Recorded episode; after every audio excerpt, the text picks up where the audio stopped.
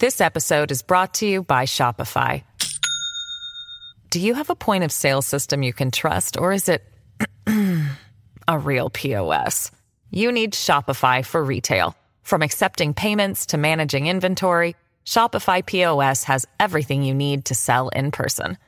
Go to shopify.com slash system, all lowercase, to take your retail business to the next level today. That's shopify.com slash system. As humans, we're naturally driven by the search for better. But when it comes to hiring, the best way to search for a candidate isn't to search at all. Don't search, match with Indeed. When I was looking to hire someone, it was so slow and overwhelming. I wish I had used Indeed. If you need to hire, you need Indeed. Indeed is your matching and hiring platform with over 350 million global monthly visitors, according to Indeed data, and a matching engine that helps you find quality candidates fast. Ditch the busy work. Use Indeed for scheduling, screening, and messaging so you can connect with candidates faster. And Indeed doesn't just help you hire faster. 93% of employers agree Indeed delivers the highest quality matches compared to other job sites, according to a recent Indeed survey. And listeners of this show will get a $75 sponsored job credit to get your jobs more visibility at Indeed.com slash podcast. That's Indeed.com slash podcast. Terms and conditions apply. Buenos días, Madre Esfera. Buenos días, Madre Esfera. Buenos días, Madre Esfera. Hola amigos, hoy es sábado. Ya sabéis lo que toca los sábados, los gente chachi, que son estas entrevistas que vamos realizando a personas, normalmente bloggers, pero bueno, sobre todo gente relacionada con este mundo de la maternidad y de la crianza, que tienen algo que contarnos en este momento. Y, y, bueno, pues este testimonio llevábamos tiempo detrás de él, detrás de Eloísa, de una maternidad diferente, por la situación que está viviendo ella también, no solo por su situación, que está, ella tiene cáncer metastásico, cáncer de mama, sino por toda la trayectoria que tiene, ya veréis que, que realmente tiene muchísimo que aportar, ha, ha contribuido muchísimo a donde estamos ahora mismo, a la situación de la blogosfera actual. Eh, a través de su, de su blog y, y, con su testimonio. Ahora entenderéis por qué al escucharla. Y bueno, pues os invito a que lo escuchéis y que lo disfrutéis tanto como lo hemos hecho nosotros. Gente chachi. Y hoy tenemos con nosotros una bloguera que tenía muchas ganas de hablar con ella, que tiene mucho tema, ahora se lo comentaba, digo, no sé si tienes hora para, para quedar después y si tienes algo que hacer, porque me parece a mí que vamos a hablar largo y tendido. Buenos días, Eloísa, ¿cómo Buenas. estás? Bien, bien, estoy bien, muchas gracias Mónica y nada, muy contenta de estar hoy aquí contigo. Eloísa es una bloguera que ahora ya nos contarás cuántos años llevas. Yo te conozco a raíz de tu blog Una maternidad diferente. Eh, ¿Cuántos años tiene este blog? Pues eh, la verdad es que últimamente lo tengo un poco abandonado al pobre, ¿no? Pero yo le cuento tantos años como a mi hija mediana, que fue cuando empecé a escribir, entonces está a punto de cumplir ocho años. Ocho años, no está mal. Sí, sí, yo sabía que tenía, llevaba muchos años y, y efectivamente, eh, aunque te conozco por una maternidad diferente, también mmm, ahora eh, te seguimos con otra cuenta porque, pues mira, la vida ha, ha, ido por otros caminos y te seguimos en cáncer de mama metastásico, Eloisa, que estás ahí más volcada.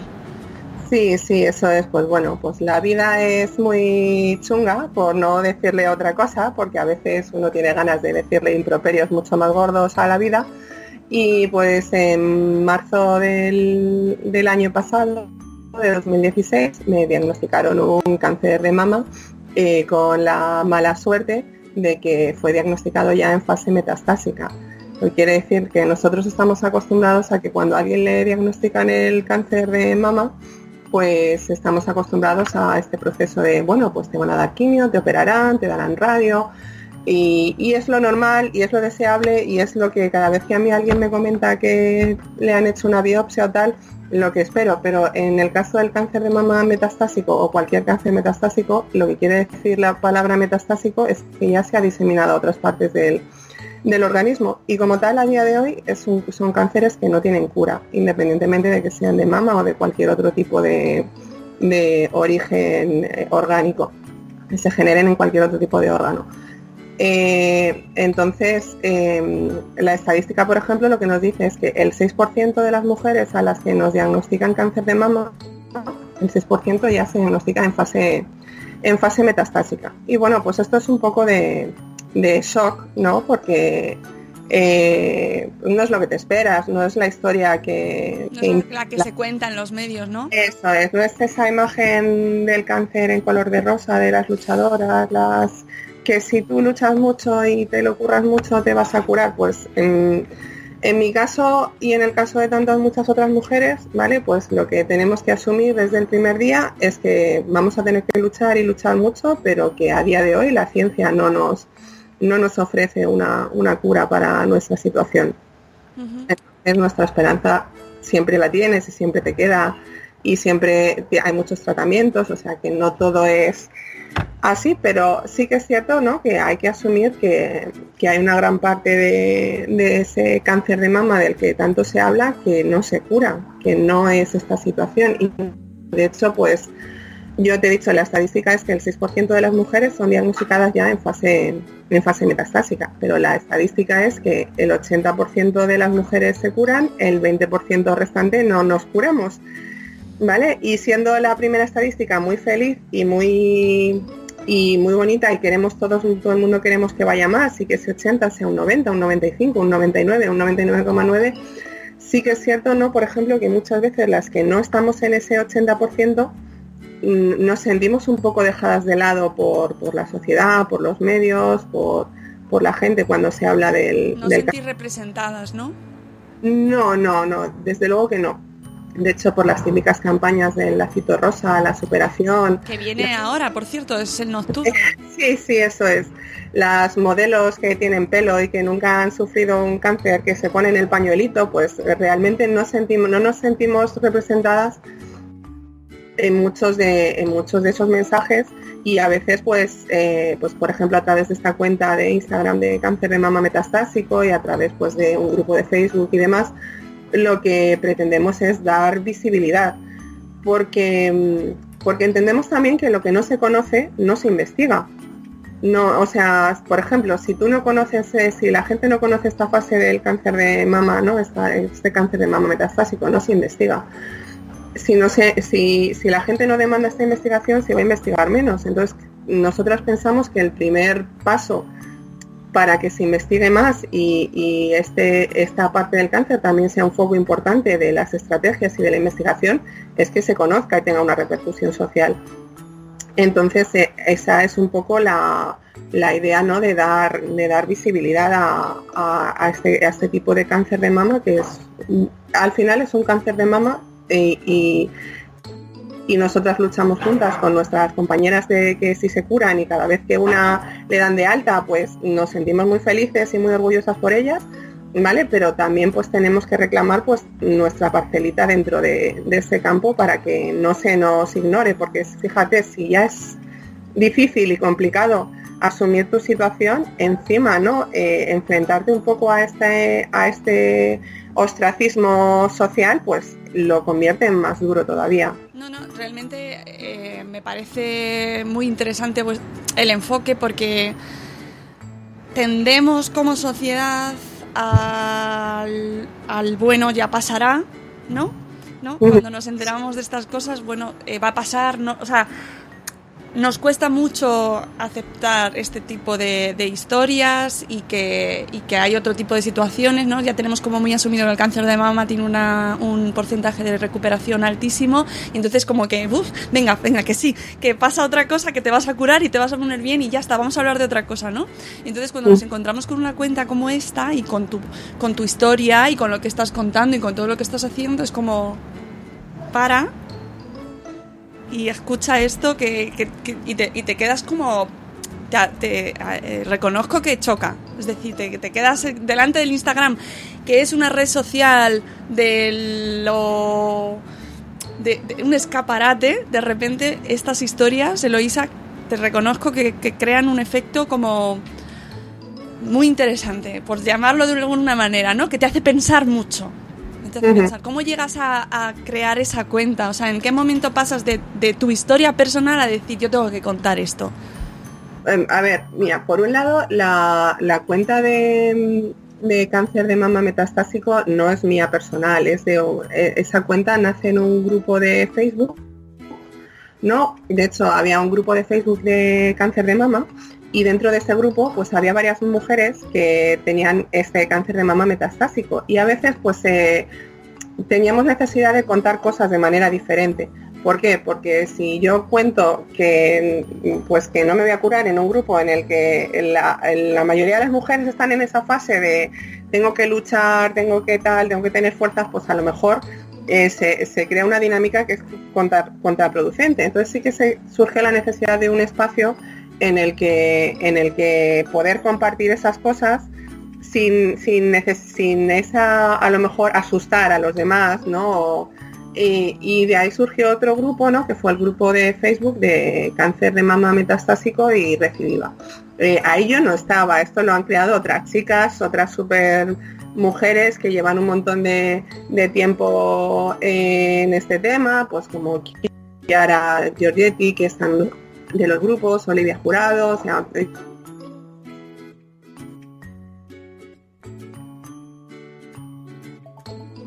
pues esto, eh, Kiara, Olivia, eh, tantas otras chicas que están ahí, que, que, han sido un poco el alma, el motor de la creación de ese grupo. Entonces, por, yo al principio no con París, que colabora con vosotras. Sí, Rincón Rosa. Pues ella desde el principio ha estado súper pendiente de mí, desde que me diagnosticaron, me ha escrito mensajes, me ha dado muchos ánimos y me decía, hay grupos de chicas, tal. Y yo pues eh, hace unos meses fue, o sea, yo ya estaba en un momento en el que sí quería, o sea, porque al principio tú te tienes que elaborar tu historia. O sea, no, de repente no te pueden dar una noticia como esta y tú convertirte ahí en, una Wonder Woman de la reivindicación de tu estado. Te, claro. tienes que, situar en, tu nuevo mundo, en tu nueva realidad. En este, a mí pues esto me pasó pues como en, en marzo de este año, ¿no? Y entonces me empecé a unir a esos grupos a conocer a estas chicas y la verdad es que pues sí que es cierto que eh, es como, mm, sí, necesitamos todo esto, ¿no? Y, bueno, pues es un trabajo que muy orgánico, que se ha hecho entre muchas personas, ¿vale? Eh, en el que eh, pues está, está el blog, Hay un blog de, que es cáncer de mama metastásico, donde ahí colaboramos todas, hemos escrito varios artículos, algunos con más o menos repercusión, pero sobre distintas cosas ¿no? que, nos, que nos pasan. A veces son historias personales, ¿no? O sea, cómo, cómo he llegado yo aquí, otras veces son pues recursos informativos que vienen bien pues para gente que tiene cáncer y otras veces pues son simplemente nuestras reflexiones ¿no? sobre el día a día o, sobre la vida en general. Y luego de ahí pues ya han ido surgiendo la cuenta de, de Instagram, la, eh, bueno, y, la cuenta de Twitter, las redes sociales, tantas otras cosas.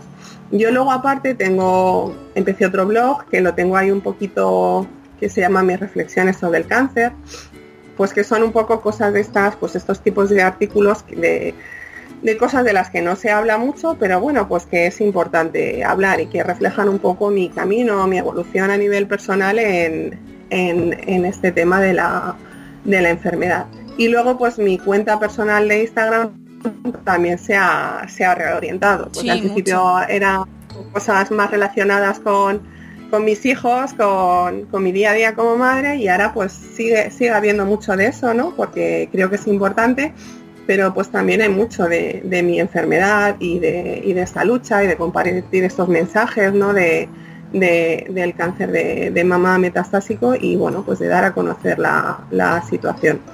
Me parece interesantísimo el blog, por la, el último post que tienes de, de, abril de 2017, mi dieta cancerígena. me, me, encanta porque eh, ya directamente desde el título es como, ¿qué? pues fíjate, Mónica, eh, eh,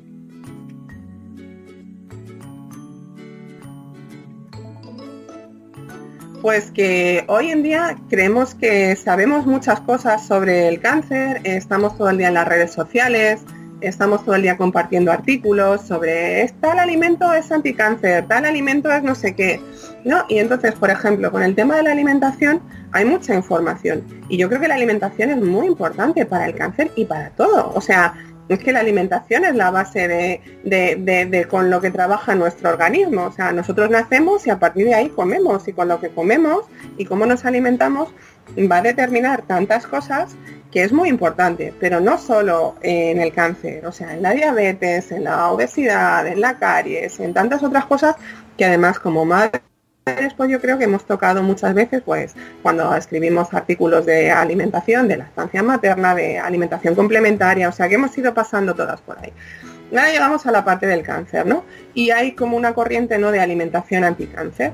Y eso aunque mm, está muy bien porque eh, es que es lo que llevamos luchando tanto tiempo, que se coma bien, que tengamos buenos hábitos alimenticios, que, comamos menos comidas procesadas y más alimentos frescos, más fruta, más verduras, menos carne, menos grasas, más grasas de buena calidad en vez de grasas de mala calidad, menos azúcar, etcétera, menos sal, todas estas cosas.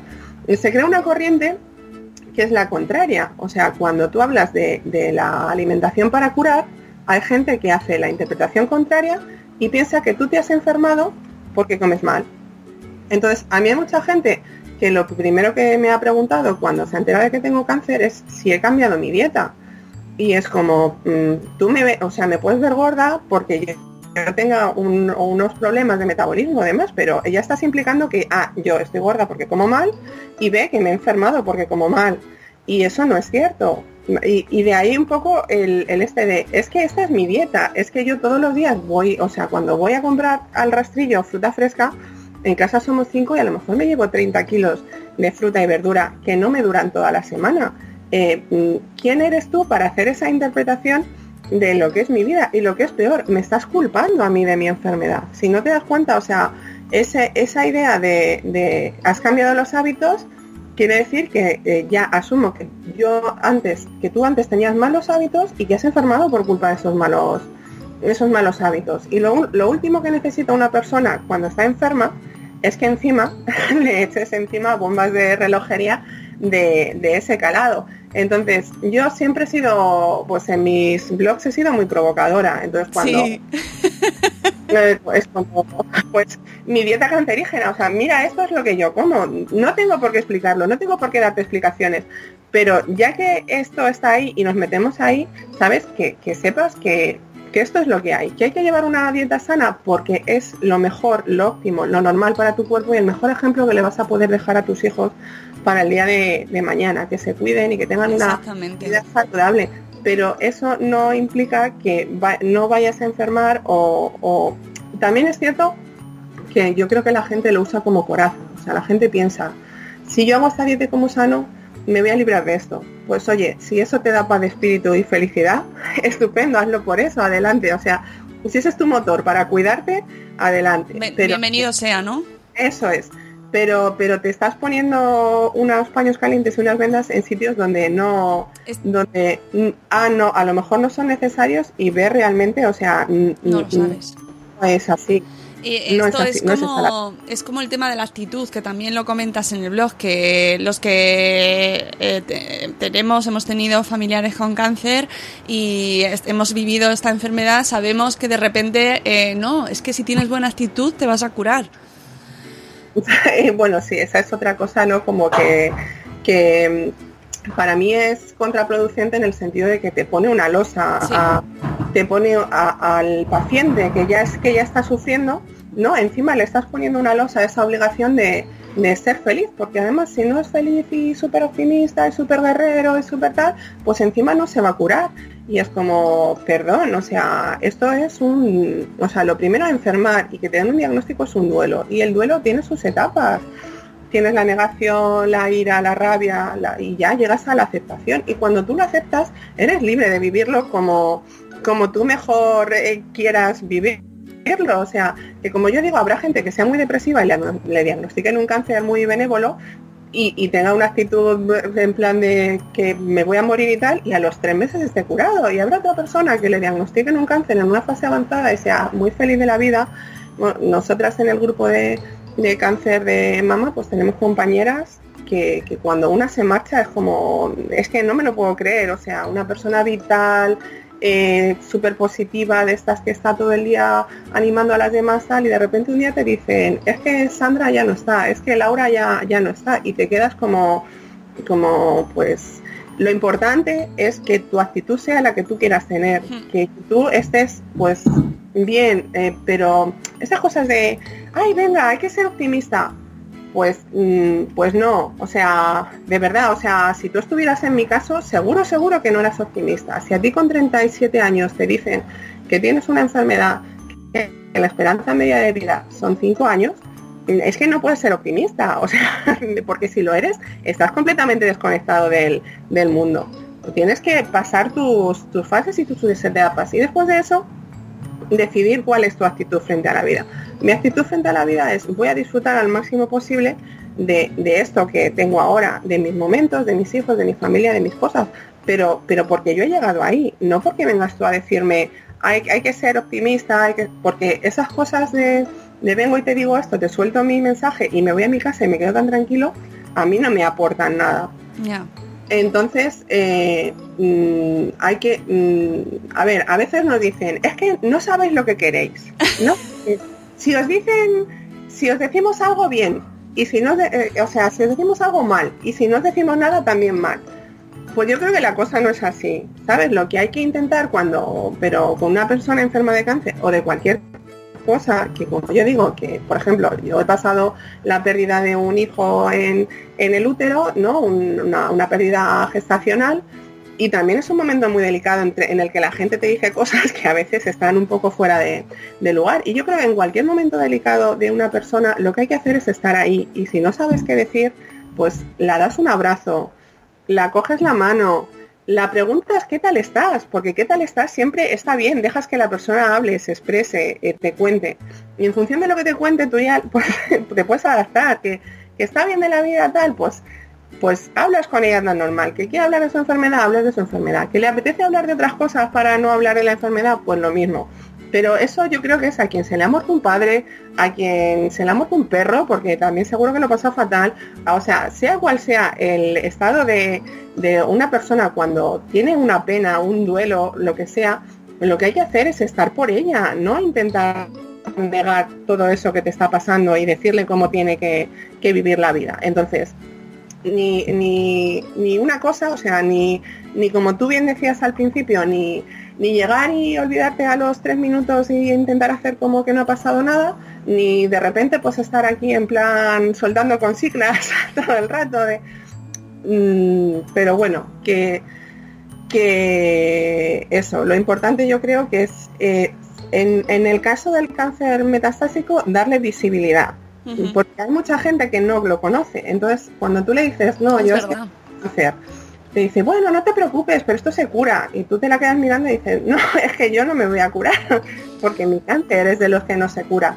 Y entonces, pues fíjate, es muy duro decirle, o sea, yo ya lo tengo integrado y asumido y no, y no me duele decirlo. O sea, yo ya tengo muy claro lo que es mi vida, lo que tengo y, y la lucha que llevo. Pero, pero fíjate lo, lo, complicado que es decirle a una persona, no, no, es que el mío no se cura. Claro, ¿y cómo, cómo lo has vivido tú esto en tu entorno, con tu familia? Bueno, pues eh, eh, fíjate, es, es, muy, complicado. O sea, lo primero tienes tú tu proceso, luego pues tu marido, imagínate, o sea, eso, esto es una bomba de relojería. Tus hijos, pues mis hijos, por ejemplo, esa fase de eh, esto no se cura, no, no, son muy pequeñitos todavía, ¿no? El pequeño tiene tres, el mayor tiene diez. Entonces, y la de medio tiene ocho, es la de la edad del blog. Entonces, eh, ¿qué les dices? ¿Qué les cuentas? Pues que mamá está malita, porque porque de hecho a mí cuando me diagnosticaron pues estuve hospitalizada y después son tratamientos, son muchas cosas. O sea, es algo que no puedes no puedes ocultar porque afecta a todas las dimensiones de tu vida.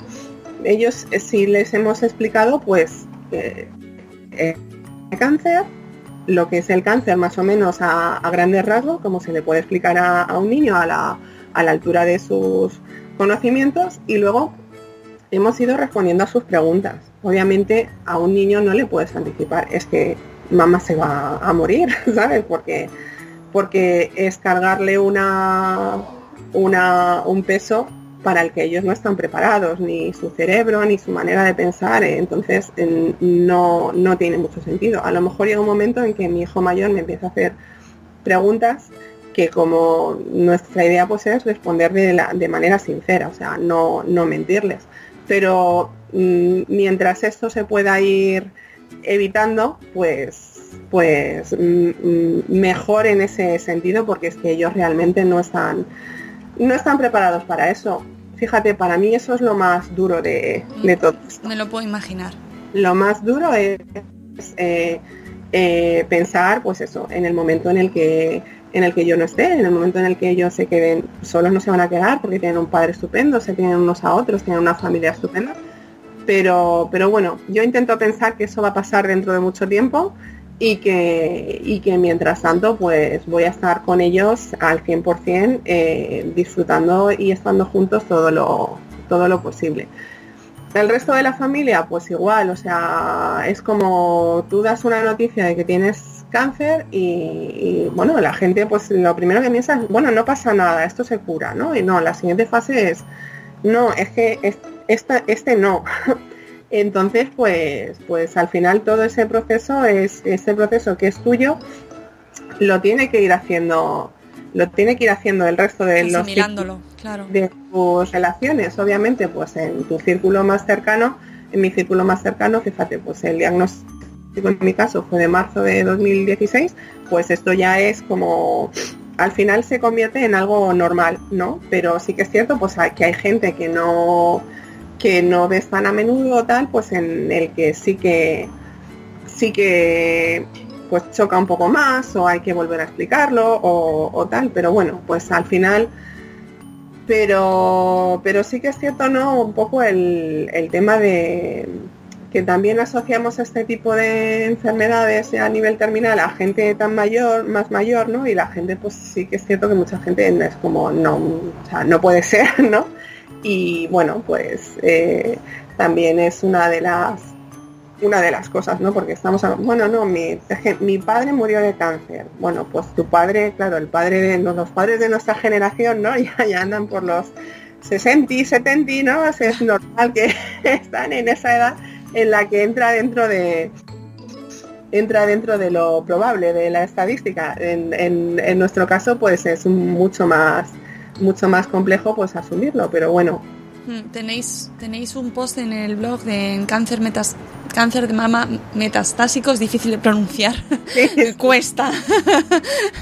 Eh, tenéis post para hablar sobre este tema con los hijos del cáncer, que, que bueno, pues es un tema yo creo que de lo más complicado de este de esta situación es el tema de la familia. Eh, la verdad, es lo más difícil. Eh, tenemos una hicimos una recopilación de cuentos porque en realidad pues hay hay muchas herramientas, ¿no? A veces es complejo encontrarlas o dar con ellas, pero las las herramientas están ahí y bueno, pues para hablar con los niños, los cuentos yo creo que es un poco eh, la herramienta más una de las más apropiadas y más cuando pues muchas veces están respaldados por asociaciones, por psicólogos y demás, y hay, hay muchos cuentos para enfocados a distintas edades, los tienes que son más apropiados para niños más pequeñitos y apropiados para, para niños más mayores. Hay cuentos que han escrito compis blogueras, pues como eh, la chica que escribe el blog El Crep de mi vida, ¿no? que, que tiene un libro muy bonito sobre, pues explicándole a sus hijos todo el proceso y demás. Y pues hay otros que están también, hay muchos en realidad que están escritos por madres, por madres que han vivido ese proceso y han sentido esa necesidad de contarlo a sus hijos y ya te digo, hay otros que están escritos por eh, psicólogos y demás y la verdad es que está, está muy bien tener toda esa todos e, e, esos recursos a disposición pues para cuando tú no te sientes preparado a lo mejor para decírselo a tus hijos, ¿no? Pues, sí tener esos recursos que, contarlo. O incluso en el caso de que de que no seas tú la que se lo quieras contar a tus hijos, sino que tengas algún familiar, tengas algún compañero del cole, tal, ¿no? O sea, que también a lo mejor, aunque no sea tu caso, pues para intentar normalizar esa situación de, ay, es que la mamá de, de Eric viene con un pañuelo siempre a recogerle, ¿qué pasa? ¿no? Pues también es importante que aunque nuestros hijos no sean, no lo estén viviendo en primera persona en su familia, pues eh, tener esos recursos pues para poder contarles qué es lo que pasa y que también pues lo vivan con, con tranquilidad si eso les genera una inquietud. Oye, y hablando de recursos, ¿tenéis eh, apoyo de asociaciones en cuanto a psicólogos? ¿Estáis eh, la familia o tú? ¿Tenéis psicólogos? ¿Vas, acudes? Eh, lo, lo, recomendáis? Bueno, es una de las cosas, yo creo, más importantes que debería tener cualquier persona. De hecho, por ejemplo, eh, Mamá en Red, que es eh, otra otra mamá. Eh, Miriam, eso es que los nombres no me los, yo me los sé los perfiles, los nombres no me los sé todo, pues Miriam hace tiempo eh, buscaba mujeres que quisieran participar en un estudio, que creo que era de la Universidad Rey Juan Carlos, pues que hablaba un poco eso de, las, de, las, de los beneficios de, tener una atención psicológica especializada en, procesos de, cáncer de mama. Eh, yo, yo sí que veo más o menos todos los meses a una psicóloga, vamos, en el programa de psiconcología del hospital en el que me estoy tratando, pues sí que tengo ese seguimiento y la verdad, bueno, pues es una herramienta más que, que, te ayuda un poco a gestionar pues distintas situaciones o, distintos momentos. Yo creo que sí es importante. Es importante también que se, yo creo que sea un programa específico de psiconcología porque son personas que ya están preparadas para hacer frente pues un poco a esos problemas específicos a los que tú te puedes enfrentar. Pero bueno, tener siempre el, apoyo de, un profesional que, te está dando recursos o simplemente escuchando cosas que en otros sitios a lo mejor no puedes decir o no puedes expresar con completa libertad, pues eso siempre, siempre viene fenomenal. ¿Y, la eh, familia? La familia, pues en, en, mi caso mi marido no, no, él no, no va, pero está previsto o contemplado que, si él quisiera pudiera, pudiera tener también sus, sus sesiones. En principio, pues él, él no es algo que de momento no, no necesita o no ha pedido. Yo tampoco, yo yo tampoco empecé al principio, ¿eh? o sea, yo con el con el, la, psicóloga empecé más adelante. Yo necesité primero elaborarme yo misma, pero porque yo soy así elaborarme yo misma mi proceso y luego sacarlo afuera. A lo mejor hay gente que necesita ir al revés, o sea, que necesita ese apoyo. Pero sí que es cierto que, cada vez en más hospitales lo hay y cuando no lo hay en hospitales sí que es cierto, o sea, cuando no es algo que te ofrecen dentro de, dentro de tu tratamiento, pues en la seguridad social o donde tú te estés tratando, sí que hay muchas asociaciones que lo que lo ofrecen, desde la Asociación Española contra el Cáncer hasta la AFECMA, que es la Federación de Asociaciones de Mujeres con Cáncer de Mama, o sea, hay muchas asociaciones provinciales y casi todas, casi todas, los recursos más valorados que tienen entre los que ofrecen es precisamente este servicio de atención psicológica. Sí, sí, eso sí que lo había escuchado y yo en el caso, sobre todo había oído de la Asociación Española contra el Cáncer, que ofrece esa atención psicológica tanto al paciente como a la familia, que que, yo creo que es fundamental en ambos casos, porque claro, el, rol de la familia mm, es fundamental también para vosotras y cómo vivan ellos esta situación, ¿no? Cómo la vive la familia, porque madre, cómo se acepta esto, ¿no? O sea, es muy complicado y parece está, pensamos que estamos preparados y de repente cuando te encuentras con ello es como cómo asumo esto, ¿no? Como tantas cosas de, la vida, o sea, es que la, pues eso, la vida es muy chunga, por no decir la otra cosa, y al final nos, nos termina enfrentando, o sea, nos da muchas alegrías también y nos da muchas cosas bonitas y muchas razones para vivir, pero cuando se pone fea, pues también nos viene con estas cosas y hay que y hay que asumirlas tal y como vienen y, bueno, pues eso, intentar que, dentro de lo posible pues no te, no te derrumben lo suficiente como para echarte abajo, sino que simplemente te tambalees y digas, venga, ¿y ahora qué, cómo me voy a poner vigas y pilares y apoyos para seguir adelante con... No, hay que buscar que si hay recursos que, lo, que, que, los aprovechemos porque realmente luego ya si no los quieres usar, pues no los usas, pero que se sepa que están ahí y, y, que la ayuda psicológica sí que es muy importante. Desde aquí un abrazo también a Miriam para cuando lo escuche, bueno, a todas las que nos estéis escuchando que estéis pasando por esta situación, pero Miriam en este caso nos hemos acordado de ella y le mandamos un beso a mamá en red también. Sí, sí. Y, oye, quería preguntarte también cómo ha afectado, bueno, en todos los niveles, pero en tu vida eh, profesional, tú estabas, pusiste en marcha una tienda. Eh, ¿Sigues con, esa tienda? ¿O no la, o la luna? pues eh, Hola Luna, como yo digo, es como mi cuarto hijo. Me imagino. Entonces, cuando, cuando tú eres eh, emprendedora, empresaria, pues mm, no te puedes desvincular nunca 100% de, de tu negocio, porque, pues eso, porque es, es, tu negocio, entonces no te puedes desvincular. Sí que es cierto, pues que cuando, cuando a mí me diagnosticaron, fue el cáncer, fue una situación compleja porque mi socia estaba también de baja maternal, entonces nos encontramos las dos, ¿no? Como en una situación en la que no nos podíamos dedicar 100% al, al negocio. Tuvimos la suerte de que, pues la verdad es que trabajan con nosotras unas chicas maravillosas que, que yo no puedo sino darles gracias porque son estupendas.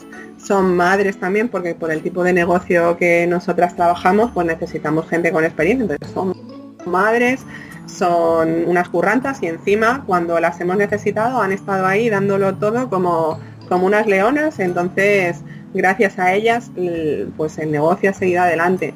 Entonces yo a día de hoy em, y desde hace tiempo estoy de baja porque pues para mí lo importante es dedicarme pues más a mí y a mi familia y a, ese autocuidado y al cuidado de mis de mis hijos, pero sí que es cierto pues que cuando tú tienes un negocio nunca te desvinculas 100% de él, aunque no estés, pues yo ya no puedo estar allí haciendo atención al público, no, pero bueno, pues al final, pues de vez en cuando te reúnes con tu socia, hablas, miras cosas, pues es como que es como el hijo que se te independiza con 20 años, pero le siguen mandando tappers, ¿no? O ya, no estoy 100% en, en el negocio ni me dedico a ello, pero a lo mejor pues tienes días que, oh, pues podríamos hacer esto o esto otro o lo demás allá, ¿vale? O sea que eh, lo bueno no, pues es que el negocio sigue y la verdad es que la idea es un poco que ahora mi, mi marido pues se reoriente un poco su, su carrera profesional y se implique un poco más, pues, porque al final es,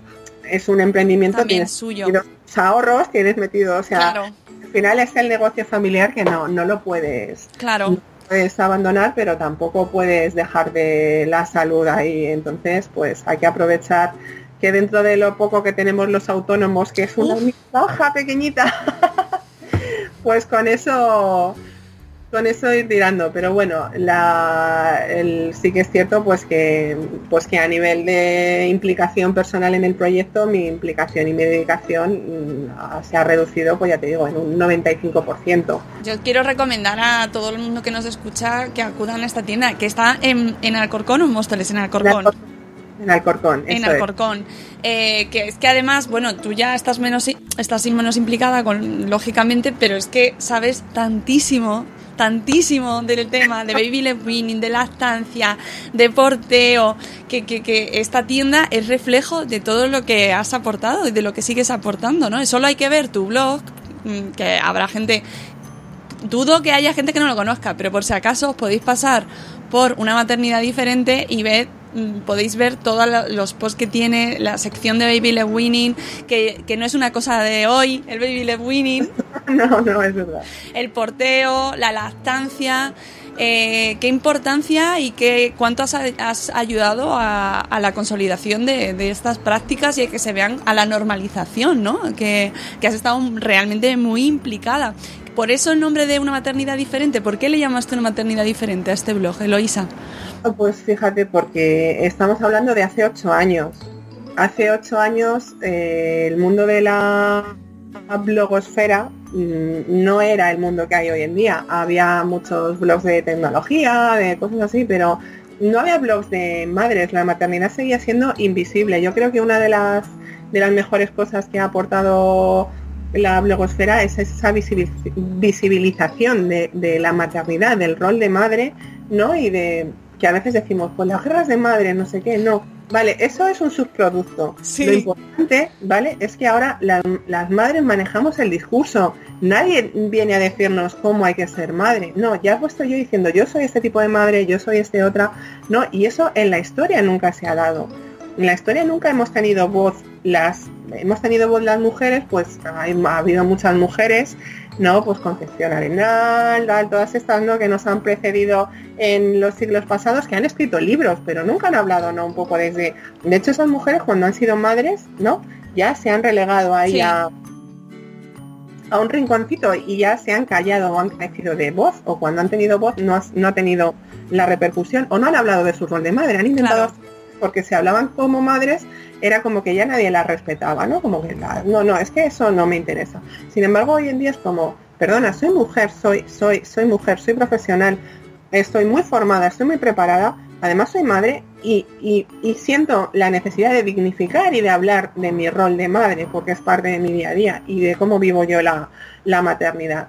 Entonces eso es lo estupendo eh, a día de hoy de, de, esas miles de voces que cada una cuenta o canta su historia de manera diferente. ¿Y, qué más da? Si eso es lo bueno y es lo bonito, ¿no? Esa, esa variedad, no hay que meterse en guerras de chupetes, biberones, tetas, eh, tal, los pañales de tela, pañales desechables, yo porteo, pues yo no, pues tal. Pues yo el estivil, pues yo el, yo colecho, pues cada uno en su casa que haga lo que le dé la gana, ¿sabes? Pero lo bueno es que, que realmente hoy en día cuando una madre va al mundo a mirar qué es lo que hay, se encuentra muchas cosas y entre ellas seguro que encuentra algo con lo que se siente identificada.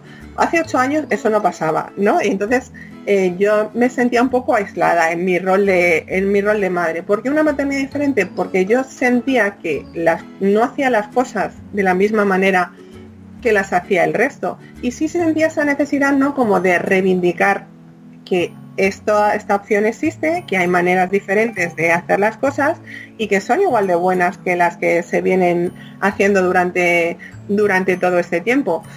Entonces, pues er, er, esa era un poco la, la, filosofía del blog. Fíjate, yo soy periodista de formación y he trabajado muchos años como, como periodista y en cualquier ámbito de mi vida, en cualquier cosa nueva de mi vida, yo soy de las personas que primero tengo que leer, leer, leer, recopilar toda la información, ¿no? Y porque para mí eso es importante. Y en el tema de la maternidad o de la lactancia, por ejemplo, una de las cosas que más poderosamente me llamó la atención cuando nació mi primer hijo, cuando nació Darío, era la cantidad de, desinformación que había al respecto. O sea, en realidad, eh, tú te leías a Carlos González y decías, jo, ¿cuánto sabe este hombre y qué bien explica esto, no? Cuando te leías un regalo para toda la vida, pero luego ibas a internet a los típicos artículos de revistas y tal y decías, ¿y por qué esto no tiene nada que ver con, con esto otro? Y además, porque esto es lo que impera y al final terminamos haciendo las cosas mal porque hemos bebido de todo esto, cuando en realidad eh, hay otra mucha información que, que... Y entonces,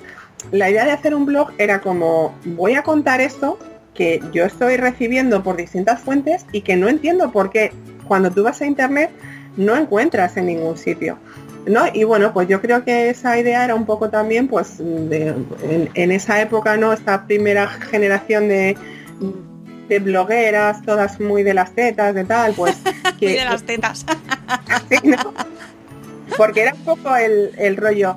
Yo recuerdo el artículo este de Madre o Vaca del Mundo, que fue un poco el boom, la explosión aquella que de repente no eh, todo el mundo que estaba haciendo las cosas o escribiendo sus cosas por su cuenta, ¿no? Reaccionó a la vez y sirvió un poco como para crear como esa ese sentimiento ¿no? de comunidad, somos muchas mujeres luchando por, por, por lo mismo, por dar visibilidad pues, pues al tema de la lactancia, porque no se nos trate como si fuéramos vacas, sino por somos madres que damos el pecho, que damos el pecho a niños de más de cuatro meses y es lo normal, no debería ser lo raro, y tal, patatín, patatán, ¿no? Y, pero bueno, pues más diferente en ese, en, en, hace ocho años. Hoy en día yo creo que ya no es tan diferente. habría que llamarle una maternidad ya no tan diferente, ¿no? Normalita. quitar. Oye, pero, está. pero está Es muy eso. bien. Que ha ayudado a que cada vez haya más, más opciones, ¿no? Porque no hay mejores o peores maternidades, sino que cada uno puede elegir. Yo, yo no creo que haya ayudado a que, sino ha ayudado a destapar esas cosas. Por ejemplo, tú dices, el, eh, yo pues aparte del blog y demás, eh, pues un- o una de las cosas a las que me ayudó el blog fue a conocer las asesoras de lactancia y luego pues a hacerme yo asesora de, de lactancia, pues porque era un tema que me apasionaba y es que yo creo que termina siendo no la evolución, eh, la evolución natural. Entonces, en los grupos de lactancia pasa mucho una cosa que a mí me hace mucha gracia porque me recuerda al anuncio este de preservativos de los 80, ¿no? Que estaba el profesor en el gimnasio, sacaba un preservativo y decía, ¿esto de quién es? Estaban todos callados hasta que uno se levantaba y decía, es mío, y otro no, es mío, es mío, ¿no? Y, y era como el mensaje es que guay, todo el mundo debería tener un preservativo. No sé, los grupos ¿no? Eh, de repente una madre, por lo que sea, te dice, no, es que, es que yo a mi hijo me lo meto en la cama. Y tú, ah, vale, no te preocupes, es lo normal. Si, si es que cuando le chuflas la teta, lo mejor es te la das, cierras los ojos, dormir los dos y tal. Y de repente, no, yo también me lo meto. No, si el mío también duerme conmigo. No, si el mío también. O sea, realmente tú no estás difundiendo el colecho en ese grupo de lactancia. El colecho es una realidad que está ahí, es pura y dura supervivencia. O sea, Sí. cualquier que dé el pecho y quiera dormir, lo más sencillo que tiene es meterse a su hijo en la cama y dormir, porque como cada vez que se quiere el niño comer, te tengas que levantar a darle la teta, mm, mm, morir en el intento no vas a morir, pero las ojeras de, de oso panda las vas a tener. Es ahí. verdad, es verdad. Entonces, muchas veces ya no es difundir, es simplemente cuando tú das voz a algo y lo asumes como algo normal, luego el resto, el- pues es que yo también lo hago, pues es que yo, o sea, es simplemente legitimar o dar una legitimidad a algo que estaba tapado ahí, escondido, ¿no? Que era como una corriente profunda, en plan de, no, no, si no, no, mi hijo en su cuna, sí, sí, ¿sabes? ¿No? Esto de hablas con la vecina, ¿qué tal duerme tu hijo? ¿Es bueno? Y tú, sí, sí, sí. y pues ya me lo meto en la cama que pero eso no te lo cuento porque entonces me vas a decir que es malo, ¿no? Entonces cuando llegan a un foro en el que se puede hablar de estas cosas con, con total libertad, pues vemos pues eso, que, que, que hay muchas cosas que no hace falta difundirlas, que están ahí, que simplemente hace falta decirle a una madre, vale, si esto es lo normal, si yo también lo hago. Mm. Si quieres hablar de ello bien y si no también, pero que tan bueno es una cosa como la otra. ¿Y por qué crees que seguimos en, la- en esta lucha? O, o si es provocada, es natural, ¿de dónde viene esta lucha eterna entre pecho y biberón? ¿Por qué seguimos ahí? Pues no lo sé. La- si quieres que te diga la verdad, no lo sé. Eh, mm, a veces no a las asesoras de lactancia, a la gente que defendemos la, la lactancia materna, pues se nos acusa de talibanas o de, o de azuzar estas guerras. Y fíjate, yo soy una persona que, que sí que es cierto que al principio no, cuando tú estás ahí tan metida en el rollo de la teta, es como, ay, pobre bebé, que le dan biberón. Y luego llega un momento en que dices, no, es que ese bebé a lo mejor toma biberón porque lo, ah, necesita, porque realmente pues hay momentos en los que eh, es necesario alimentar a los bebés con biberón. B, esa madre ha tenido el apoyo que necesitaba, o sea, pero desde el momento en el que en el que está, o sea, en el hospital, es que no hace falta llegar a las asesoras de lactancia, es que la asesora de lactancia no debería existir si el si el sistema sanitario estuviera haciendo su papel como como es debido. Y, y tantas otras cosas que acontecen que, que, que a mí que una madre alimente o no con biberón mm, no es algo que, que me, me produzca ni rechazo ni, ni, ni combatividad ni nada por el estilo. O sea, yo mm, lo veo y pienso, pues eh, sus razones tendrá Claro. y si realmente quería dar el pecho y no ha podido, es una pena que no haya podido y si realmente no quería darlo, pues qué bien que tenga opciones para alimentar a su hijo de, de otra manera.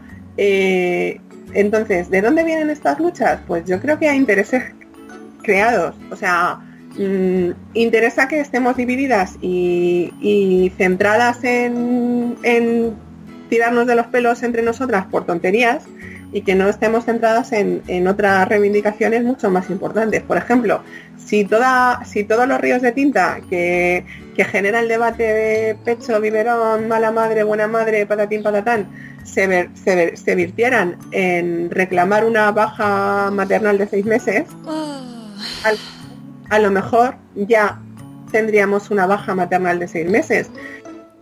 A mí me, me, parece estupendo, no todo esto. Ahora los padres tienen, a partir de ahora tienen un mes y ahora quieren decir que incluso una semana más o... Sí, creo que ya se ha aprobado, me pareció ver esta semana, que ya eran cinco semanas.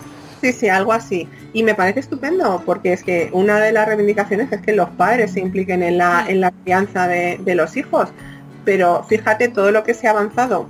Cuando nació mi primer hijo, cuando nació Darío, mi, mi marido tuvo pues los tres días que creo que había, que eran de, de permiso, que si además te tocaban en fin de semana, ya perdías un par de ellos. ¿vale? Y, y, y, con ya con la segunda y con el tercero creo que fueron los 15 días. Y ahora ya es, después ha sido un mes y, y ahora son cinco semanas. Y dices, fíjate todo lo que se ha avanzado, pero en la baja maternal no hemos avanzado nada. Nada de nada en todo este tiempo. Y mientras que una cosa hay que celebrarla y, y es, es, estupendo y son sus derechos y tienen tanto derecho, eh, a disfrutar de sus hijos, mm, ¿por qué en el ámbito femenino no hemos, no hemos avanzado nada, pero absolutamente nada en estos 10 últimos años? Pero es que es absolutamente nada, porque hace 10 años todavía seguían estando los 100 euros de estos de las madres trabajadoras, que es lo mismo que hay hoy en día. Hay una ayuda para las familias numerosas, que es para la madre y para el padre indistintamente, o sea, pero en, en el, ese derecho a reivindicar nuestro nuestra necesidad de maternar durante esos seis meses como mínimo a nuestros hijos. O sea, pues eso, ¿cómo vamos a ayudar más a las madres a dar el pecho? Si las pobres empiezan, o sea, muchas mujeres empiezan a dar el pecho, tienen problemas, están un mes, dos meses con su lactancia y a los dos meses ya están pensando que a los cuatro... Claro, lo tienen que dejar. A trabajar y que tienen que empezar a destetar. Y entonces a veces es que con lo que me ha llegado hasta aquí. Claro, y hay médicos directamente que te lo dicen, no te compliques, quítatelas y a los cuatro meses te vas a trabajar. No, ya empieza a meter el biberón. Hay muchos médicos que te lo dicen. Sí, sí. Entonces, eh, yo creo que es eso, que hay intereses creados, ¿no? En que, en que no tengamos un frente, un frente tan unido um, respecto a ciertas cosas de, de la maternidad. Yo creo que el resto de, de debates pues eh, son artificiales, eh, ajenos y que aunque a veces pues son malas interpretaciones porque lo bueno que tienen las redes sociales, la, el mundo de internet, ¿no? Es que es que llegas a un blog, lees algo, llegas a un foro, alguien comenta tal, pero muchas veces se pierde pues esto que tenemos tú y yo ahora, ¿no? De el tono de voz con el que dices algo. Sí. Tal. Y al final eso pues eh, crea malas interpretaciones, que yo creo que dos personas que están muy enzarzadas en un debate online sobre eh, lo que es mejor, lo que es peor, se sientan a tomar un café y lo hablan y no llegan a ese nivel de crispación que se llega algunas veces. Eh, bueno, y luego también que el mundo de internet es así, ¿no? El poleo, el no sé qué, el patatín, el patatán. Pero, pero yo pienso eso, que, que muchas veces son intereses creados. Yo, a veces ves vídeos de estos de, ay, qué bonito el vídeo de no sé qué, y es una marca de leche, ¿no? Y ya es el típico vídeo este de las madres en el parque, una corriendo, otra no sé qué, otra tal, y es como, mmm, ya, pero es que es una marca de leche la que nos está vendiendo, ¿sabes? Que a veces es como, eh, ¿qué interés hay creado en que, en que tú maternes de una manera o maternes de otra? O, o, ya no maternes, milites eh, hasta ese nivel, ¿no? De, de, defensa, de... Y bueno, que ser apasionado está muy bien, que defender lo que tú piensas que está bien está muy bien, pero que, que lo mejor yo creo que es, es entenderse y llevarse bien y respetar las posturas ajenas y y, y, hablar de una manera civilizada, correcta, educada y yo creo que llevarse bien y habrás como en el colegio, habrá quien te caiga mejor, claro. te caiga peor, quien sea tu amiga del alma y a, a, la que no soportes, pero no por eso la vas a dejar de dar los buenos días o vas a tener que estar ahí, venga, todo el día, te pincho, te pincho, te pincho. Sí, sí, además es que realmente luego cuando lo ves un poco apartando pasiones, eh, al final todo el mundo tiene la misma intención y todo el mundo quiere lo mismo, que es criar bien a sus hijos y hacerlo en paz, ¿sabes? Claro, eso es, yo, yo siempre digo, yo siempre digo lo mismo, eh, tienes que criar a tus hijos como a ti te salga del corazón, como tú seas feliz. Qué fina. Podías haberlo dicho de otra manera, pero... Pero está bien, está bien. No, no, es verdad, porque si tú imagínate, o sea, yo puedo estar totalmente en contra del método civil, pero hay una madre que tiene unos problemas de insomnio tremendos, que no tal, y, es que la única manera que tiene de, ser mínimamente persona es poder dormir X horas seguidas por la noche. Y eso es incompatible con, con a lo mejor otros métodos de, adiestramiento del sueño o de dormir con su bebé. ¿Y qué le vas a decir? ¿Que eso está mal? No, no, es que ella tiene, tiene, necesita ser buena madre para su bebé y a lo mejor la, la única manera que tiene o que encuentra de ser buena madre para su bebé o para su hijo es usar ese método de, adiestramiento del sueño. ¿Quién eres tú para meterte ahí y decirle eso está mal? Entonces, por eso digo que em, mm, lo importante es ser las madres que queremos ser para nuestros hijos. Yo cuando, por ejemplo, cuando voy al grupo de la estancia o cuando doy un taller de baby Lewin, yo te digo, no me hagáis caso a mí. digo, ¿por qué yo si os estoy diciendo es que el pediatra esto que dice no está bien, tampoco me hagáis caso a mí? Así, o sea, al pie de la letra, ¿sabes? O sea, no hagáis lo que yo diga simplemente porque yo lo digo. ¿sabes? O sea, yo cuando os digo, pues eh, para esto, estas son las opciones o esto es lo que podemos hacer, y normalmente siempre me gusta dar una explicación de por esto, por esto y por esto, pero no me creáis a mí al pie de, la letra, o sea, no hagáis lo que yo diga simplemente porque lo digo yo. Digo, si ¿No te, ¿No te, parece a ti, que es que justo lo que estás comentando me, me, trae una reflexión, ¿no te parece a ti que estamos ahora mismo con un exceso de los padres tenéis que hacer esto, los padres tenéis que hacer esto y que no, no escuchamos nuestro propio instinto? Efectivamente. Entonces, yo lo que les digo es, si el día de mañana tú has hecho el civil y lo has hecho porque tú has querido, porque tenías sus razones y porque ha salido de dentro de ti, le podrás, podrás mirar a tu hijo a los ojos y decirle, me equivoqué, pero lo hice por esto, por esto y por esto. Cuando tú lo haces por razones externas, porque alguien te dice que lo tienes que hacer, y además muchas veces lo haces en, contra de tus convicciones, pero porque alguien te dice que es lo mejor, el día de mañana mirarás a tu hijo a los ojos y le dirás, hice esto, lo hice mal, o ahora veo que lo hice mal, llámalo civil, llámalo lo que sea, Sí, sí, sí, que no se ataque a nadie. y encima lo hice por presiones externas, entonces te vas a sentir fatal, te vas a sentir Mm, como el culo. O sea, es que mm, dice, es que lo hice mal y encima lo hice en contra de lo que yo pensaba que quería hacer porque era lo que me dijeron que tenía que hacer. Entonces yo, mi, lo que les, yo creo que el mejor consejo que siempre puedo dar a un padre o a una madre en el grupo de la estancia es haz las cosas que a ti te salgan de dentro. O sea, sea lo que sea, eh, eh, abstráete de lo que yo te estoy diciendo, de lo que te diga la vecina del quinto. Porque el día de mañana, el día de mañana cuando tengas que retomar eso que has hecho, dirás, lo hice porque quise, porque fue mi decisión, pero no lo hice porque me dijeron que tenía que hacerlo, o, porque o porque tal, o porque en ese momento era lo mejor y ahora resulta que lo mejor es otra cosa. No, no, lo hice por, por convencimiento interior, porque yo quería hacerlo. Y entonces nunca, nunca, ninguna decisión, obviamente, ¿vale? Eh, estará mal en ese, en ese sentido. Entonces fíjate, pues te dicen, pues tienes que llevar a tu hijo a un colegio Waldorf porque es lo mejor. Y tú dices, es que esto no tal. Y luego el día de mañana, pues, vale. Qué bien. Pues eso, que lo importante es que las familias, yo creo que el mejor consejo que yo puedo dar en un grupo de lactancia o, o, en, mi vida diaria a una, a una familia, a una madre, es que hagan las cosas, sea lo que sea que hagan, que lo hagan porque les, les sale de dentro, porque es lo que quieren hacer. Independientemente de quien le diga, esto es así mejor de esta manera, esto es mejor así de otra.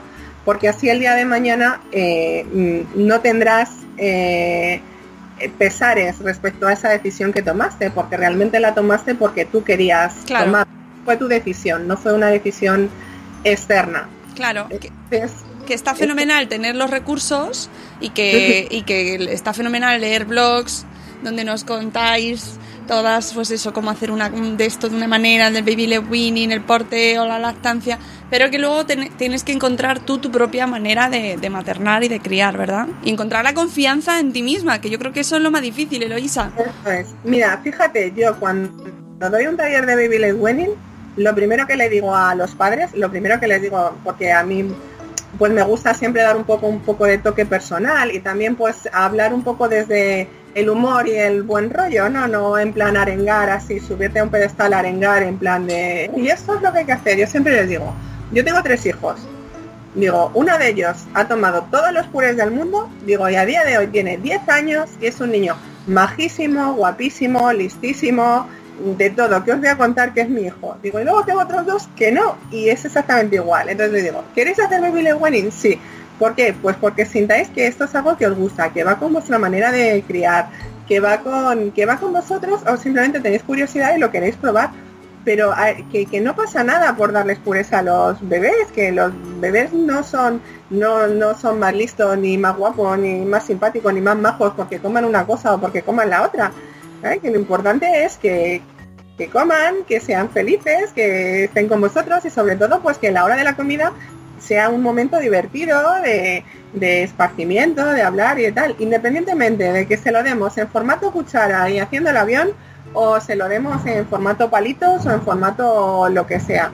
Sí, es lo que tú comentabas antes que hemos tenido que cortar y me, me decías una cosa que tienes toda, toda la razón, ¿no? Que cuando que muchas veces te preocupa más no el que le estés dando, sino el cómo, ¿no? El apego, esa actitud de los padres con el niño, ¿no? Es a veces más preocupante que, que, se haga o no. Para mí lo importante es que esa familia disfrute del momento de la comida si tú vas a hacer baby led wedding porque es lo que está de moda y vas a estar sufriendo porque vas a estar pensando que el bebé se está atragantando, entonces realmente a lo mejor no es lo mejor para ti. Entonces a lo mejor no tienes que hacerlo y no pasa nada porque descubres y tampoco los tienes que dar con culpabilidad ni nada por el estilo, ni que te hagan perder ese disfrute del momento. Muchas veces les digo a las madres, si es que este es el mejor momento de vuestras vidas, y lo que hay que estar es disfrutando de nuestros hijos y de, lo, y de nuestros bebés, independientemente de, de, cómo hagamos X cosa, de, de, qué manera. Y está muy bien que tengamos opciones, está muy bien, pues eso, precisamente tener opciones como el Baby Led Wedding para esos padres que antes nuestros hijos sufrían esa cucharada y hacían que el momento de la comida fuera este momento tremendo en el que el niño no quería comer y tal y todo era muy dramático. Pues qué guay que hoy en día tengamos opciones, pero que, que no hay una opción más chachi guay ni una menos chachi guay, que lo importante es que disfrutemos de, de, nuestros hijos, que es que muchas veces son momentos que no vuelven, que, que ya no pasan, como esto de, no lo cojas, que se mal acostumbra. Oh. Ya de 10 años ya no hay quien lo coja en brazos. Le hacer un mimo y ya sale corriendo, como no se ponga la hora, es como, mía, mamá, quita, no, yo no, o sea, déjame en paz. Entonces, estos momentos hay que disfrutarlos y a veces no, pues te, es como un poco, te sale el rollo este viejuno, ¿no? De, de, te estoy dando consejos ahí de abuelilla, de pero, pero al final yo creo que el mejor consejo que se le puede dar a, a cualquier familia, a cualquier más, hazlo como quieras, pero disfruta de tu hijo. Si es que hemos tenido, hoy en día tenemos la suerte de traer hijos al mundo para disfrutarlos, para estar con ellos, para, para vivirlo, para, para volcarnos, no, no para Mm, que nos cuiden el día de mañana ni estas cosas o porque venían como venían antes y ya está y había que criarlos y punto. O sea hoy en día la maternidad es es un momento tan deseado tan tan bonito que no hay que dejar que, todas estas cosas que pasan alrededor estas voces nos lo estropeen. Tenemos que, que disfrutarlo que vivirlo y cada una pues encontrar nuestra manera y si tú necesitas recurrir porque a veces necesitamos recurrir a pues a un curso de tal o a un artículo de Pascual, porque me ayuda a, a, todo esto que yo siento, ¿no? Que quiero hacer las cosas de esta manera, pues me ayuda a saber que otras mujeres, otras madres lo están haciendo o cómo lo hacen ellas. Pues estupendo, pero que tu maternidad no se convierta en estar todo el día mm, en las redes sociales viendo lo que hacen las demás para imitarlas tú. No, mírate a ti misma, mira a tu hijo, a tu hija, qué es lo que necesitas, qué es lo que os hace disfrutar y hacerlo porque es que esos momentos no vuelven. Y si además puedes compartirlo en las redes sociales y, eso te gusta y, te ayuda, porque la maternidad es un momento muy solitario, mm. pues también estupendo y maravilloso. Pero sobre todo eso, mm, mm, e, esa necesidad no de, no de hacer las cosas como manda un canon o como manda no sé qué, sino realmente tu necesidad, porque cada una necesitamos cosas diferentes. Sí, que no hay un, un, certificado de madre top en ningún sitio, que no vamos a cumplir.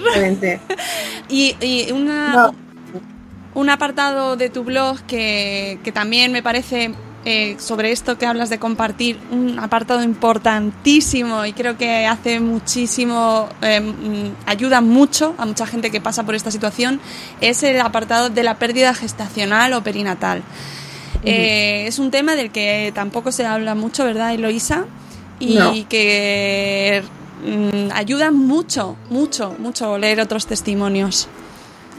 Mucho, yo, bueno, yo ya te digo, el mío mayor tiene 10 años y eh, fue un embarazo estupendo y, todo maravilloso. Y luego vino después su hermanita y todo fue estupendo y maravilloso. Y cuando decidimos que, queríamos una familia de, de, tres, una familia numerosa, pues de repente aquello donde yo no había tenido ningún problema empezó a, empezaron a surgir mm, muchas veces lo pienso, digo, pues probablemente no tuve ningún problema fruto de la más mera casualidad, ¿no? Porque luego te das cuenta de que, de que cuando hablas con muchas personas, esto es más normal de lo, de lo que se piensa. Efectivamente. Ya gestacional, ya sea temprana o pues las más, más, normales son las tempranas, ¿no? Pero, pero bueno, están ahí y son pérdidas y también hay otras que son más tardías y también son cosas de las que hay que hablar. Además, pues eso, pues recientemente otra otra madre pues ha sufrido una pérdida de este tipo y son cosas de las que hay que hablar.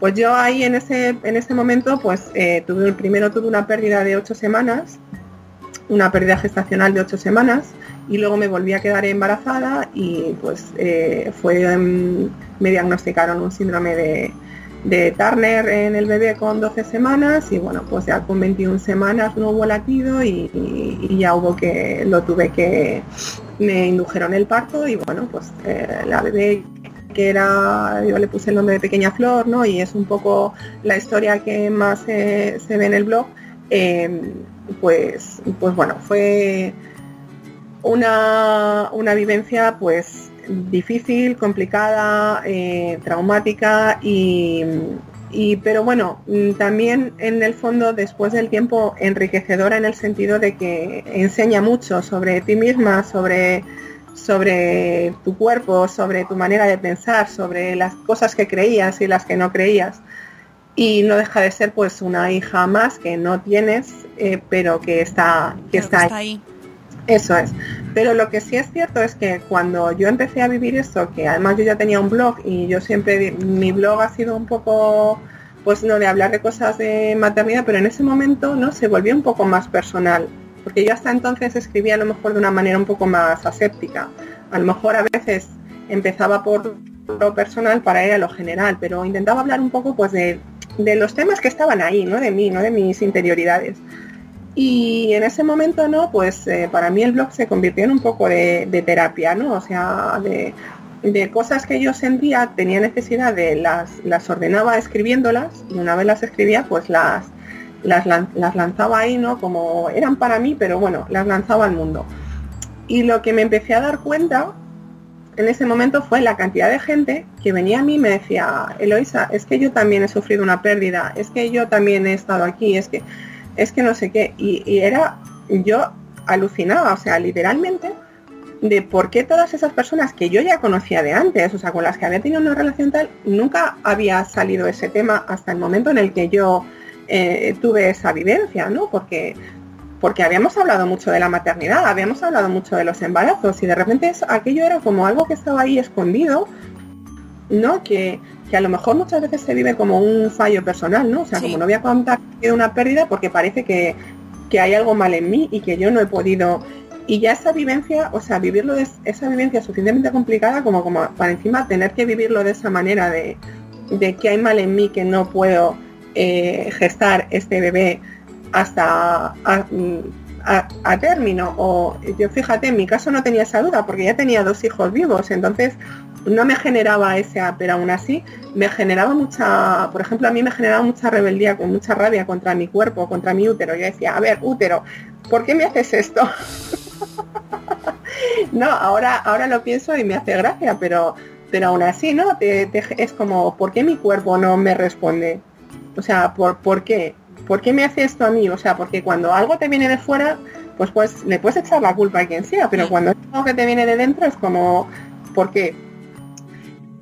Y, entonces pues sí que me di cuenta de todo eso, ¿no? Y, eso pues incluso me empujaba un poco más a decir, bueno, esto, esta, esto es mi historia con, con mi bebé, porque además los artículos sobre Pequeña Flor, si tú los lees, son muy íntimos, son súper personales, son... Pero, pero yo decía, mm, es que poner esto aquí, aunque sea para mí, yo creo que ayuda. O sea, a veces, o yo creo, digo, a lo mejor la gente piensa que soy muy exhibicionista, ¿no? O sea, como que, como que hay cosas que, ¿para qué vas a andar por ahí contando? pero y a veces lo pienso y digo, pues es verdad, ¿no? este tipo de cosas, esto es un poco de, contar mucho de mi vida propia, pero, pero al final lo terminas haciendo porque dices, ah, no tengo nada que ocultar, o sea, no es nada feo, ni, y aunque a veces sean cosas tristes o feas, creo que merecen la pena estar ahí porque son, ¿no? Y hay que darles esa, esa entidad porque son y están ahí, pero también yo siento, o, lo que a mí me vuelve de todo eso es que hay gente que le ayuda. Sí. Entonces, si a mí no me cuesta nada ser un poco exhibicionista y además eso, yo hago terapia y además eso puede ayudar a alguien más, pues ahí está. Y yo creo, pues como en, la, en el tema de la pérdida gestacional y perinatal, yo creo que es como en todo, se ha avanzado mucho. Fíjate, pues esto esta historia de Pequeña Flor hace ya pues unos cinco años. Hoy en día se, sabe mucho más, se habla mucho más, ya no hay, ya no hay ese estigma, ya no, o, cada vez menos. O sea, cada vez menos, sí. Cada, cada persona lo, vive a su manera, pero, pero sí que es importante pues eso, hablar del tema y, esos sentimientos y, y, que si tú sientes que, que aunque hayas perdido un bebé de, de ocho semanas, has perdido un bebé, que no dejes que nadie te diga, no pasa nada, ya tendrás otro, no. Estas cosas que a veces la gente, pues igual, hablamos antes de, te dicen tan alegremente cuando es algo que no, que no han tenido, que no han tenido esa vivencia o que es que realmente, a veces que es complicado, ¿eh? Porque es muy complicado. Que, lo han vivido de otra manera, que han tenido una pérdida de ocho semanas y que su manera de procesarlo y de gestionarlo ha sido esto no era nada, esto no era un bebé, y, yo voy a seguir adelante a buscar. Y su manera de gestionarlo es aquí no ha pasado nada. Y me parece estupendo. Si en su caso le funciona, me parece estupendo. Pero hay otras madres en las que el aquí no ha pasado nada no nos, no nos sirve. Al, revés, es como que te hunde, ¿no? Es que yo me he sentido embarazada desde el momento que he notado los pechos más urgentes, desde el primer dolorcito, ya me he sentido embarazada y he hecho una conexión con mi bebé porque ya he tenido además, porque en mi caso, porque ya había tenido dos antes, ¿no? Entonces es mucho más fácil hmm, saberlo. ese proceso, eso es. Y no me puedes decir que esto no ha sido nada, o no, es que, es que te olvide, es como... Lo que pasa es que al no haberse hablado de este tema, es verdad que no sé, no sé, socialmente, es como también un poco lo que hablábamos antes del cáncer, ¿no? De, son situaciones que no se comentan son situaciones que no se hablan. Fíjate, el cáncer antes ni se mencionaba. Esa, no, se, no se nombraba la palabra cáncer, era de una enfermedad. Entonces, una enfermedad. Y, y, en el caso del duelo eh, gestacional y perinatal, son situaciones que no se han comentado. Entonces, socialmente no estamos eh, preparados no sabemos tratarlo, ¿no? No sabemos lidiar con ese tipo de situaciones, no sabemos lidiar con el duelo, lo escondemos. Entonces, el hecho de que lo contéis, el hecho de leer blogs y posts tan personales, tan exhibicionistas como tú dices, pero que es verdad, ¿no? Que te, que te hablan desde un sitio desde el que normalmente no se habla. Pues eh, al resto del mundo yo creo que también le da herramientas para saber lo que están viviendo esas personas, que si no se les pone nombre, ¿no? no sabemos lo que se está viviendo. Y, es verdad que es muy difícil afrontarlo como desde fuera. Es decir, ¿qué le dices? ¿Qué se dice? ¿Sabes? Yo creo que lo mejor cuando no sabes qué decir es dar un abrazo mm, real, virtual, o sea, siempre, un abrazo siempre es bienvenido. Un abrazo es estoy aquí, estoy para ti, para lo que me necesites y muchas veces sobran las sobran las palabras. Entonces, mm, obviamente, a ver, yo te digo también, desde, un, desde la mera supervivencia del individuo, eh, somos egoístas y egoístamente no nos apetece ponernos en la piel de otra persona que, lo está pasando mal. Y además es que muchas veces es como, y es que aunque quisiera no puedo ponerme en piel, porque es que no puedo, no, o sea, no puedo tener esa vivencia porque me es imposible. Entonces, lo mejor pues Mm, si no sabes, no quieres, no puedes, simplemente estar ahí para la otra persona. estar ahí y, y ya está. Sí que es cierto que hoy en día, o sea, mm, es que ya no es solo la pérdida, es que vivimos en una sociedad en la que la muerte o cualquier cosa fea se esconde. Totalmente. Entonces tenemos que empezar a asumir también pues que las cosas feas pasan, que están ahí, que es normal que pasen y que cuanto con más normalidad empecemos a asumirlas y a gestionarlas nosotros, pues por ejemplo, tanto mejor para, para nuestros hijos. Pues por ejemplo, a nuestros hijos la educación emocional, la inteligencia emocional es como no pasa nada porque te enfades, no pasa nada porque estés triste, estar triste es normal, que esto de lo típico de que el niño se cae, ay, no ha sido nada, no ha sido nada, tal. Como que si le das importancia a que se ha caído, ya es como le vas a hacer llorar. Bueno, pues si el niño tiene necesidad de llorar porque se ha hecho daño, pues ya está, le abrazo, te has caído, te has hecho daño, estabas jugando, es normal, te abrazo, te consuelo, lo que necesites y cuando ya se te haya pasado, esa tristeza, ese dolor, pues volvemos a jugar, no lo negamos, pero fíjate, desde pequeño ya empezamos ¿no? a, mm, a, esconder el dolor. En esa, en esa dinámica de, no ha pasado nada, no, sí pasan, las cosas pasan, entonces vamos a ver qué puedo hacer para ayudarte o cómo lo hacemos para gestionar esto, pero no vamos a negarlo. Entonces, las cosas feas, la enfermedad, la pérdida, la muerte, pues se, van escondiendo y se van negando. Mm, obviamente es que tampoco hay que regodearse en, lo feo de la vida, o sea, no es una actitud muy sana, pero negarlo y esconderlo tampoco, tampoco es ahí. Fíjate, pues en el tema de los blogs, ¿no? Pues eh, también es importante que las que contemos lo, o sea, no solo la pérdida, ¿vale? Porque pues yo muchas veces hablo con otras madres y es como, ay, es que le he gritado a mi hijo. Ya, es normal, yo a los míos también le grito. No soy perfecta, no intento ser una madre perfecta.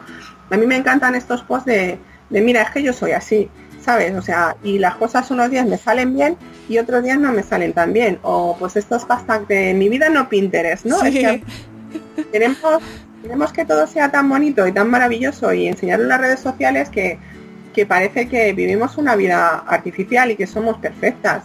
Y, yo muchas veces, pues eso, hablando con amigos, le digo, ya, pues es que mm, a mí me han criado de esta manera, me han criado a gritos, pues el día que, el día que estás cansada, no sé qué, y les das un grito, pues no pasa nada. O sea, no te tortures por eso.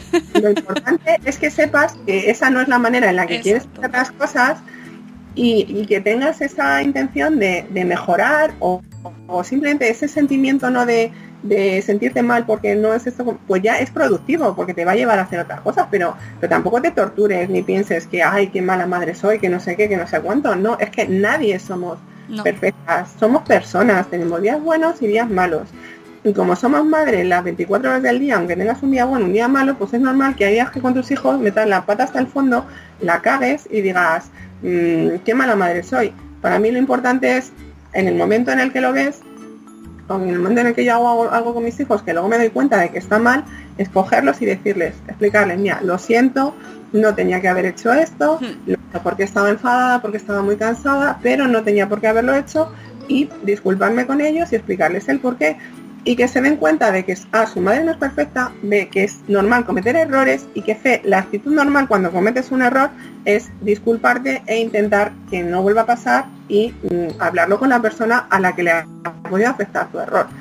Entonces, eso también es importante que, o sea, pues eso, la pérdida gestacional es muy importante, pero yo creo que eso, que son cosas que, que estamos más o menos avanzando y que, y que es, pues eso, que cada vez se ven más y son historias muy duras y muy y, cada vez que alguien pierde un bebé o te enteras de una historia siempre tú vuelves a lo tuyo y tienes tu proceso.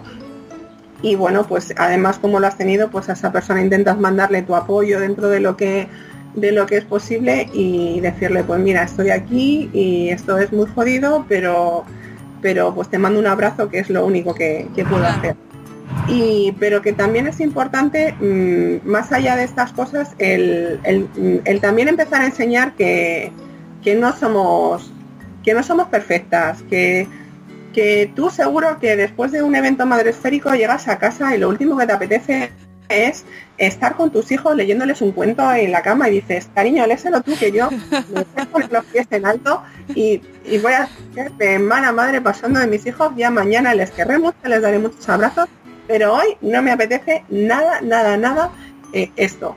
Ya está, es normal. Pues es que, eh, eso sí que también tenemos que empezar a, a echarlo afuera. O sea, no tanto como para no tanto como para hacer gala de, de, lo mala madre que soy, que ese tipo de actitud tampoco me parece productiva, ¿no? En plan de ahora, ahora vamos a hacer todas que pasamos de nuestros hijos y se los damos a los servicios sociales y ya volvemos a hacer ser madres sin hijos. Pues bueno, estupendo, ¿vale? Pero también un poco es enseñar que, que la vida diaria de una persona nunca es eh, o Instagram son momentos, una foto. Nada, ya ves. Una foto en un momento.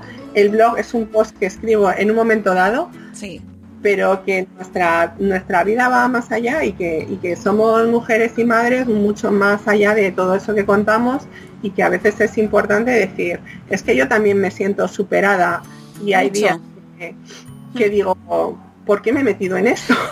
Yo creo que eso es fundamental que lo, que lo digas y yo creo que para, como conclusión eh, me voy a quedar con eso porque muchas veces hay como altas expectativas y como frustración por lo que no podemos llegar a ser, ¿no? Lo que se ve, eh, la- las madres perfectas y es que eso no es verdad.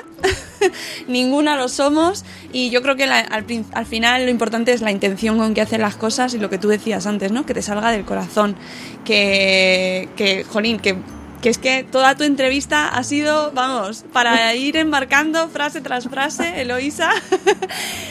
que de verdad que, que- que ha sido un placer hablar contigo. Que de- mm, a todos los que nos escuchan, por favor, seguidla. En, a ver si recuperas el, blog un poco más también, porque eh, también ahí das un montón de consejos buenísimos. Y si no, pues te seguimos en tu cuenta de Instagram, te seguimos también a través de, de- tu blog, eh, de mis reflexiones sobre el cáncer, que también me parece interesantísimo, interesantísimo. En tu cuenta de Instagram vemos tu día a día, que ya también aviso que es, pues eso, mm, días mejores y días peores, ¿no? Que es lo Eso que es. hay, que la vida no es exactamente No, no, pero ni la mía ni ni ninguna. ninguna.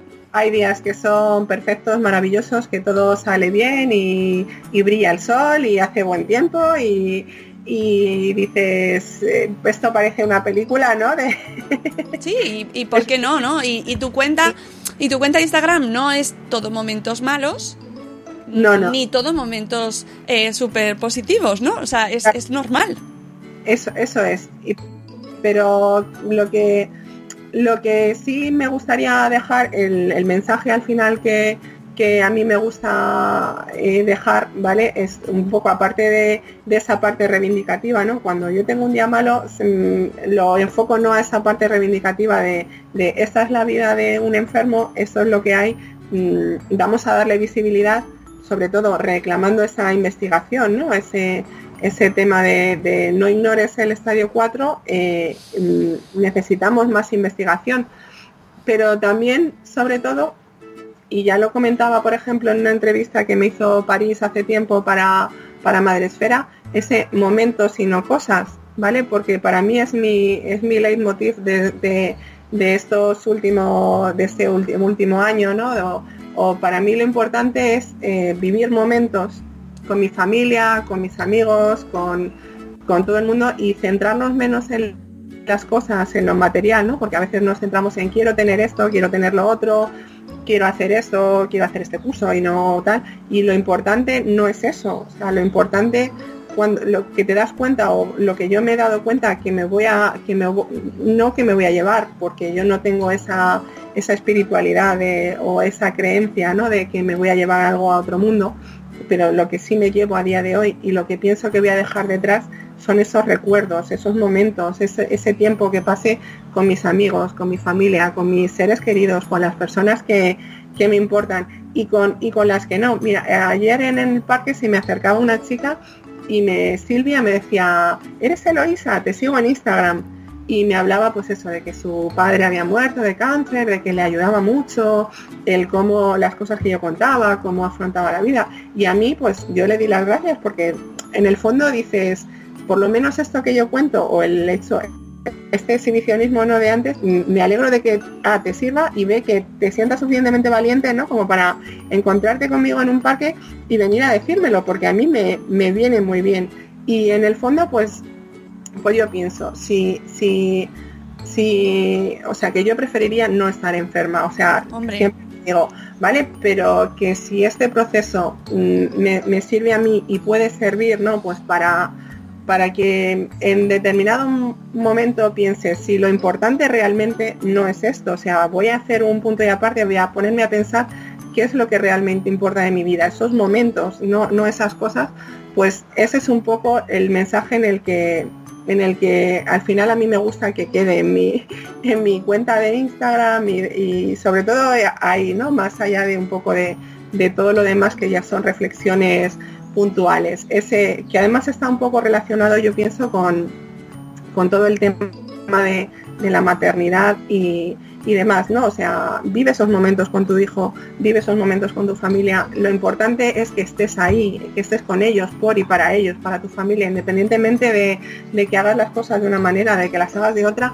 o que, o que uses el, el carrito no sé cuál o el, o el cual lo importante es eso, que tú estés ahí, que estés con ellos, que estés viviendo el momento, que estés de, verdad y, vivir esos momentos y, no, y no cosas, independientemente pues eso, de, que tu enfoque sea la maternidad, la pérdida, el, cáncer o, lo que sea. Lo importante es pues estar aquí e intentar hacer lo mejor posible de, de esto que nos, que nos ha regalado la vida.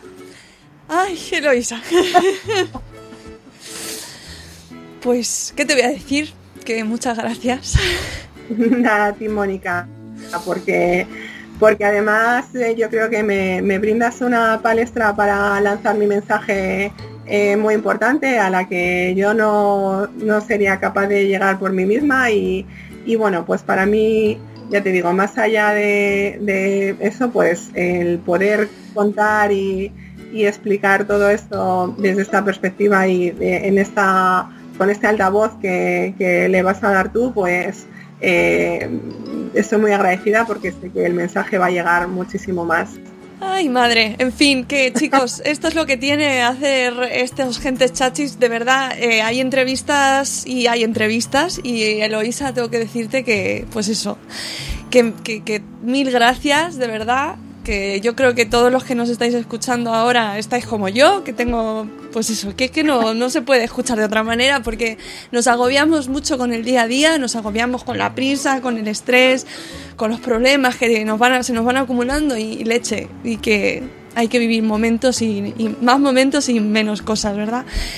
Muchas gracias, te mando un abrazo enorme, enorme, espero dártelo en persona, no sé, en algún momento que nos veamos y que no sea solo virtual y, nada, muchísimas gracias por tu testimonio, por esa sonrisa, por esa positividad y por, y por contárnoslo, leche, por ponerle palabras y, ponerlo ahí para que lo veamos todo el mundo y darnos esta lección. Muchas gracias, Eloisa. gracias a ti, Mónica, de verdad. Espero que os haya gustado esta entrevista, que podría haber durado muchas más horas por, todo lo que nos estaba contando Eloisa, que ya habéis visto. Es que tengo pocas palabras para describirlo, que, es un testimonio brutal, que nos hace pues un poco aterrizar, que a veces nos hace falta, mm, recordar lo que vale la pena esos momentos y no cosas. Y, bueno, no quiero terminar este programa sin, bueno, por supuesto agradecerle a Eloísa su, su, generosidad, su tiempo, su sonrisa, habernoslo contado de esta manera tan directa y todo lo que está, agradecerle todo lo que está haciendo por estas las personas que se sienten identificadas con ella y, por darle voz a esa situación. Y eh, quiero acordarme también de de las blogueras que están viviendo situaciones y de los blogueros y de las familias que estáis viviendo situaciones complicadas. Pues eh, no, mm, hemos mencionado en la entrevista a Paris de Diario de una Maternidad en la Zorrosa, que es además colaboradora de Madre Esfera, de Miriam, de una mamá eh, en red, em, a la que mando también un, abrazo enorme, de Carmen, de No Soy una Drama Mamá, bueno, y de, de, toda la, de todas aquellas personas que habéis vivido situaciones estáis viviéndolas, situaciones que, bueno, pues tan duras y que nos hacen recordar que hay que vivir el día a día. Con esto nos vamos por hoy. Este ha sido muy intensa esta entrevista, así que vamos a recuperarnos, a abrazar a nuestras familias, a nuestros seres queridos, a decirles lo mucho que los queremos. Yo también os quiero mucho a todos, eh, escuchantes, amiguitos, que disfrutéis el fin de semana, disfrutéis de vuestro tiempo, de los, de los vuestros. Leed muchos blogs, que detrás hay grandes historias y grandes personas, como veis. No es solo abrirse un blog y ya está, fijaos lo que hay detrás, qué historias tan, tan grandes.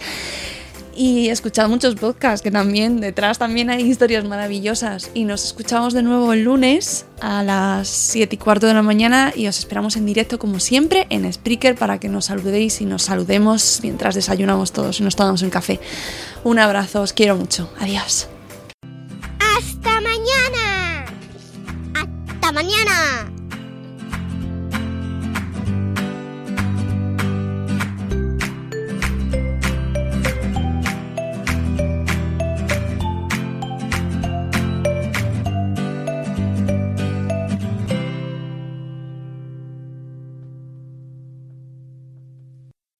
As humans, we're naturally driven by the search for better. But when it comes to hiring, the best way to search for a candidate isn't to search at all. Don't search, match with Indeed. When I was looking to hire someone, it was so slow and overwhelming. I wish I had used Indeed. If you need to hire, you need Indeed. Indeed is your matching and hiring platform with over 350 million global monthly visitors, according to Indeed data, and a matching engine that helps you find quality candidates fast. Ditch the busy work. Use Indeed for scheduling, screening, and messaging so you can connect with candidates faster. And Indeed doesn't just help you hire faster. 93% of employers agree Indeed delivers the highest quality matches compared to other job sites, according to a recent Indeed survey. And listeners of this show will get a $75 sponsored job credit to get your jobs more visibility at Indeed.com slash podcast. That's Indeed.com slash podcast. Terms and conditions apply.